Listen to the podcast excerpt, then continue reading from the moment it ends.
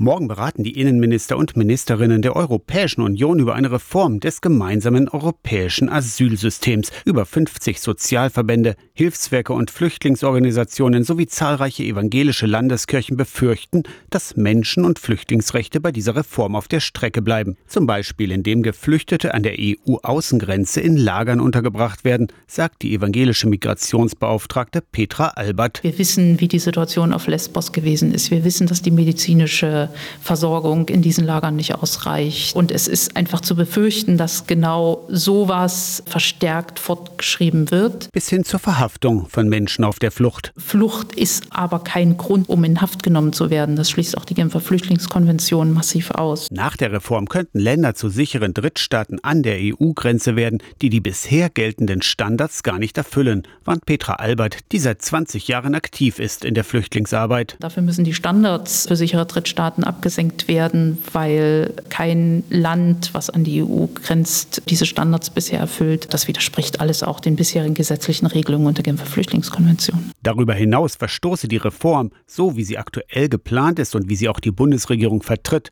gegen den Koalitionsvertrag der Ampel. Es ist die Befürchtung, dass sich jetzt in dem aktuellen Prozess auf sehr, sehr, sehr geringe Standards verständigt und geeinigt wird, die aber dem Anliegen, Flüchtlinge wirksam zu schützen, möglicherweise einfach nicht gerecht werden. Aus der Kirchenredaktion Torsten Kessler, Radio SAW.